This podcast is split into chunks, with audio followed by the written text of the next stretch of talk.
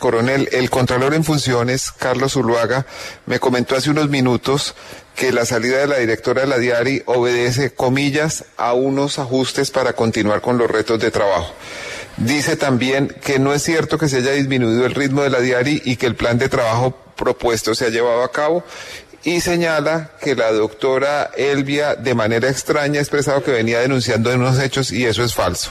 Aquí ustedes la han oído, pueden eh, eh, juzgar lo que ella dice y, y, si tiene razón en las denuncias que ha formulado. Lo que es claro es que han pasado dos meses desde que el Consejo de Estado anuló la elección del Contralor General Carlos Hernán Rodríguez y el proceso para elegir a quien lo sucederá marcha lentamente. Hay personas a quienes les conviene prolongar esta interinidad. Este fue el reporte coronel. Muchas gracias. Terrible. El reporte coronel de hoy es una prueba más de algo que hemos mantenido desde este micrófono. La Contraloría no debería existir. Es un foco de corrupción permanente lo que ha denunciado esta directora insubsistente, declarada insubsistente, pero en el marco general esta historia se repite y se repite.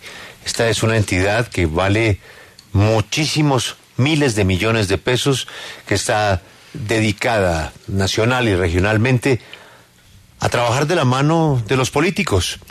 Y los políticos son quienes nombran a las personas en la, en la Contraloría, es decir, nombran a quienes les deben eh, supervisar y controlar eh, precisamente el gasto fiscal del país.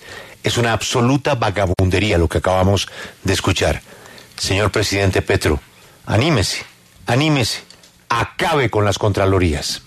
Ya regresamos, esta es la W.